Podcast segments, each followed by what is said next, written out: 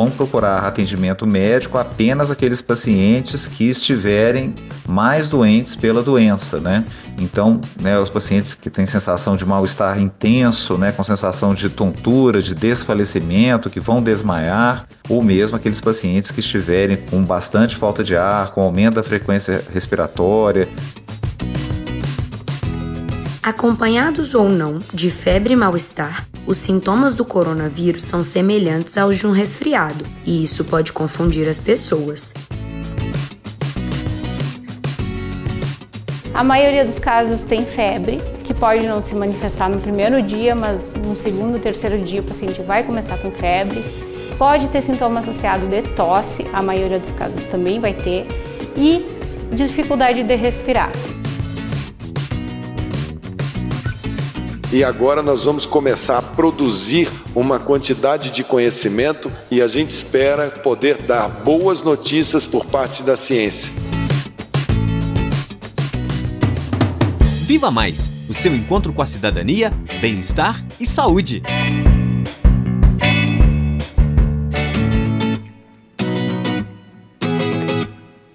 Olá, eu sou Ana Luísa Godinho, aluna do sétimo período de Medicina da UFOP, e o tema do nosso Viva Mais de hoje são os sintomas causados na infecção pelo coronavírus.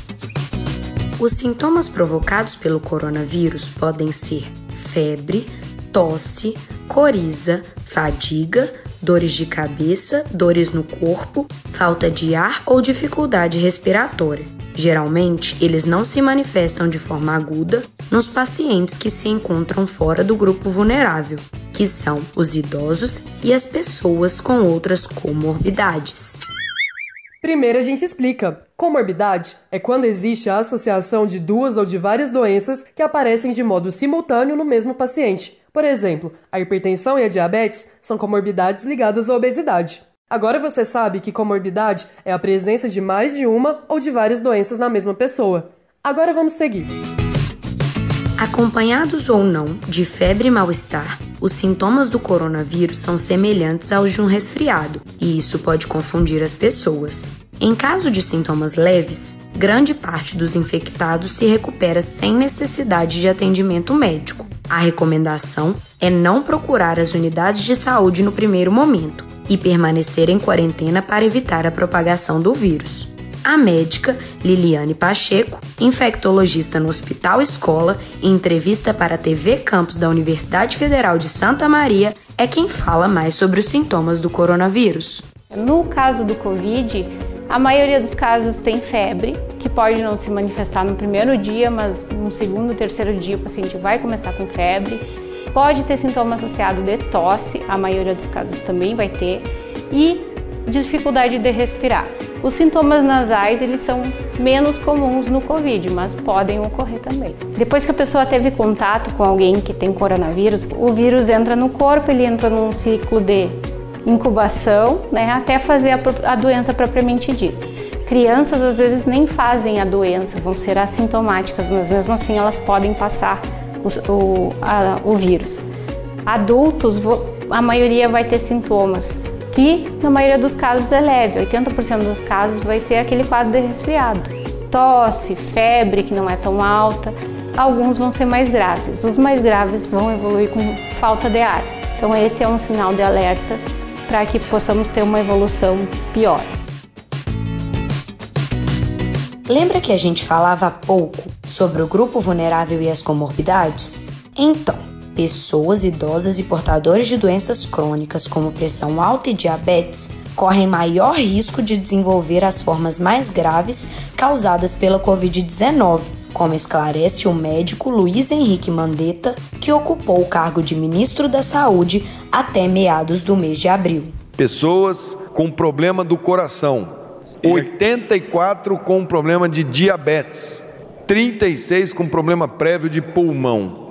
Essas três condições de base e mais os 60 é que reforça que as pessoas de mais idade precisam ser protegidas. O momento, reforço, é de proteção das avós, das tias, da madrinha. Não é hora de fraquejar, não é hora de relaxar A hora é de redobrar o cuidado. O vírus está mostrando para nós ao que ele veio. E a gente tem o dever de proteger essas pessoas. Como vimos, os sintomas causados pelo coronavírus podem ser leves no início e gradualmente se tornarem muito graves. Aqueles que, além de febre, tosse, também apresentarem dificuldade em respirar, cansaço e dor no peito, devem procurar atendimento médico o mais rápido possível, conforme esclarece o professor da Escola de Medicina da UFOP, o médico Paulo César Correia que é pneumologista e membro da Sociedade Brasileira de Pneumologia e Fisiologia. Vão procurar atendimento médico apenas aqueles pacientes que estiverem mais doentes pela doença, né? Então, né, os pacientes que têm sensação de mal-estar intenso, né, com sensação de tontura, de desfalecimento, que vão desmaiar, ou mesmo aqueles pacientes que estiverem com bastante falta de ar, com aumento da frequência respiratória, com os dedos arroxeados, né, que nós médicos chamamos de cianose, né? Então, esses pacientes que têm diminuição da oxigenação, né, existe um aparelho né, que os médicos utilizam no pronto-socorro, que é o oxímetro, os pacientes com diminuição da oximetria, eles deverão, no mínimo, ficar em observação, sendo que existem muitas eh, doenças respiratórias graves que o paciente necessita de intubação e ventilação mecânica. Para a população, a pessoa que tem nenhum sintoma ou poucos sintomas fica em casa né, e com aquela nota de cuidado. Tenha cuidado porque você pode estar óligo sintomático né, e pode estar disseminando o vírus. Para não superlotar as unidades de saúde, a administração pública tem se articulado para construir hospitais de campanha para receber os pacientes infectados com o coronavírus. Primeiro a gente explica.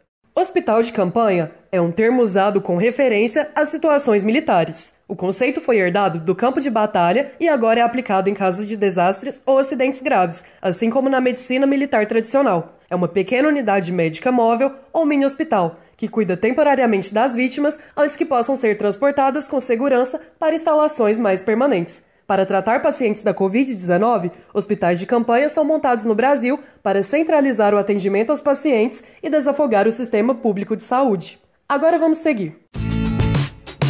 Os novos espaços de atendimento são equipados com leitos e respiradores para as pessoas que apresentam um quadro avançado da doença. A ação é uma estratégia para uma possível alta demanda de pacientes, tendo em vista a previsão de aumento do contágio da Covid-19. Luiz Henrique Mandetta, quando ainda ocupava o cargo de ministro, demonstrava preocupação com a possibilidade da população se descuidar em relação ao isolamento social. Até o fim da tarde do dia 6 de maio, o Brasil registrava 125.218 casos e 8.536 mortes causadas pelo coronavírus. Está valendo a pena a nossa diminuição dessa dinâmica social que a gente deve continuar, a gente deve manter até que a gente tenha condições de falar. Estamos com um setor mais organizado, mais pronto, mais responsivo Hoje vejo a iniciativa privada, ela precisa também se organizar, também repor os seus estoques, está tentando, está pedindo, nós estamos ajudando quando nós podemos, para que a gente possa ter uma condição de musculatura, de entendimento, para que a gente possa atravessar esse período difícil. Justamente para que não faltem leitos, o governo de Minas Gerais construiu um hospital de campanha em Belo Horizonte com capacidade prevista de 768 leitos, a unidade de saúde funciona no Espaço Expo Minas, na região oeste da capital mineira. No início de maio, o estado tinha um quadro de 2.770 casos e 106 mortes confirmadas.